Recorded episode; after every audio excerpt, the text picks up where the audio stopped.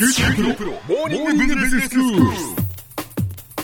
今日の講師は九州大学ビジネススクールでファイナンシャルマネジメントがご専門の平松卓先生です。よろしくお願いします。よろしくお願いします。先生今日はどういうお話でしょうか？はい。あのー、昨年11月に、えー、日産自動車のカルロス・ゴーン、まあ、前会長が逮捕されたということで、まあ、あの日産自動車の今後の経営とかですねそれからフランス・ルノーおよびその三菱自動車との今後の提携関係の行方などについてですね、まあ、いろいろこう話題になっているところですけれども、はい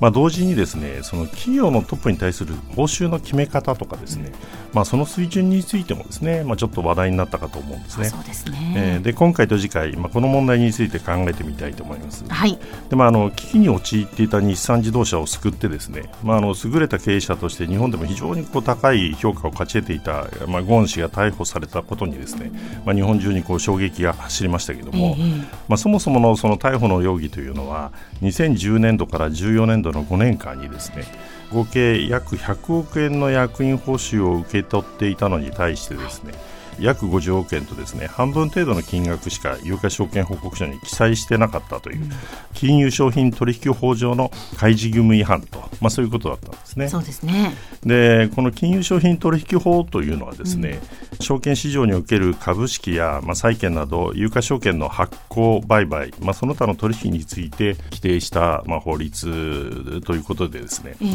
あ、証券を発行しようという会社や上場企業に対して投資家がその内容を確認できるように、まあ、必要と考えられる項目についての、まあ、開示義務を課しているんですね、うん、そしてその開示すべき内容の詳細はですね企業内容等の開示に関する内閣府令という、まあ、政令で規定されているんです、ええ、でその中のコーポレートガバナンスに関わる項目でですね役員の区分、まあ、これはあの取締役とか、まあ、監査役とか、まあ、そういった区分なんですけども、その区分ごとにですね報酬の総額、うん種類対象となる人数をですね、まあ、明らかにすること、うん、そして報酬額が1億円を上回る役員についてはですね個別に報酬額を示すということが求められているんですね。うんえーえーにもかかわらず、まあ、記載していなかったということですよね。記載金額が半分程度だったということですね。本当の金額ではなかったということですね。そういうことですね。えー、はい。でまあ、あのここで話を難しくした要素の一つはですね、まあ、役員の報酬にはですね固定的な報酬ばかりではなくて業績連動型の報酬もまあ含まれてまあいるわけで,、はい、でしかもその年度のこう利益といったですね短期的な業績を反映して支払われるものばかりではなくてですね、えー、まあ、いわゆるボーナスそういう形のボーナスばかりではなくてですね、うん株価などですね、まあ、長期的な業績に連動する報酬をあらかじめ与えておくといった種類のものもまあ含まれているわけなんですね。ゴンさんの場合もですね、まあ、それが含まれていたと伝えられているんですね。はいはいでまあ、その典型的な例がまあストックオプションみたいなやつですけどね。ストックオプションというのは、まあ、あの株式をですね一定価格で購入する権利を与えるんですね。まあ、したがってその人の活躍でですね、まあ、あの株価が上昇すればですね後々その人は一定の価格でもうあの購入する権利がありますからそれで安く買って、まあ、高く売れると、まあ、そういう報酬なんですね。まあ、つまりその与えられたタイミングでは報酬の金銭的な価値が確定せずにですね、うん、一定期間経過後に初めてその確定するものなどがですね含まれてたということなんですね。これに対しても内閣府令ではですね、まあ、受け取った金額ばかりではなくて受け取る見込みが明らかになった金額もまあ含めて開示することを求めているんですね、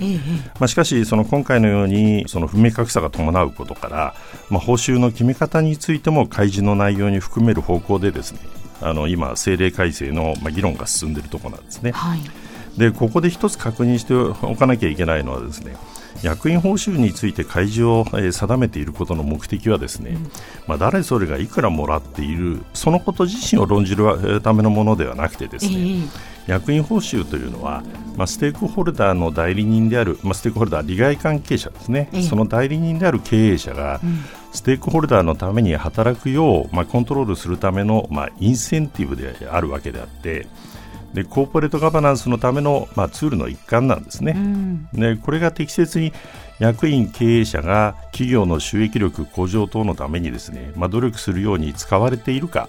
まあ、そのことを、えー、ステークホルダー、まあ、特に投資家がですね、まあ、評価、監視できるようにするために、まあ、開示が定められているわけですね。うん、そうですよね。ついついこう、ね、あの私たちはこう金額だけに目がいって、うん、そんなにもらってるんだみたいなことを思ってしまいますけれども、まあ、どうしてもそうなっちゃいますよね、えー、ただやっぱりその開示する目的がきちんとやっぱりあるっていうことですよね。そういうことですね、えー、でまあ、あの本来、その役員報酬というのはですね定款で定めておくか株主総会にて、まあ、承認をされるということが基本になっていてですね、うん、まあ、それであればその株主に対してはもうおのずとこう明らかになりますからあえてその開示といったことは必要ないかもしれないんですね。うん、しかしながらその実際はですね個々の役員の報酬が明らかになってしまうのを、まあ、避けるためにですね、うん、総額についてのみその株主総会にまあ付議をしてで配分については取締役会に委ねるとまあ、こういったことが多く行われているんですね。でさらに取締役会の決議でですねその配分については、えー、CEO などにこう一任すると、まあ、そういうこともできることになっているんですね。でまあ、今回の件でその日産のコーポレートガバナンスの在り方がまあ批判されてますけれども、えー、まあ、そこには2つの要素が考えられるかと思うんですね。はい、で1つはその正しく開示を行わなかったというですね開示義務違反であってですね、えー、でまあ、これはコーポレートガバナンスのそのシステムが持つべきこうチェック機能をすり抜けてしまったと。もう一つはですね、その背景にその開示を避けたくなるようなですね、あるいは避けなきゃいけないと思うような決定がなされていた、まあ、そういう決定が可能であったと。すればですね、まあ、そこでもコーポレートガバナンスが正常に働いていなかったと、まあ、いうことになるかと思うんですね。えーえー、つまりその意思決定についての経営上のルールはどうなっていたのか、うん、まあ、実態はそのゴーン氏が強大な権限を握ってですね、まあ、チェックや歯止めの効かない状態になっていたのではないかというあの開示の在り方方にとどまらずに、まあ、日産自動車のコーポレートガバナンスの在り方が問われる事態になっているというのが今回の問題の本質だということができるかと思います。はいでは先生今日のまとめをお願いします、はい、日産自動車のゴーン前会長が逮捕された、まあ、金融商品取引法上の開示義務違反につきましては、まあ、正しく開示がなされたか否かという問題にとどまらずに、まあ、日産自動車における意思決定の在り方に関わるコーポレートガバナンスが適切に機能していなかったのではないかという、まあ、よりその本質的な問題がまあ問われていると、まあ、そういうことだと思います。今日の講師は九州大学ビジネススクールでファイナンシャルマネジメントがご専門の平松卓先生でした。どうもありがとうございました。どうもありがとうございました。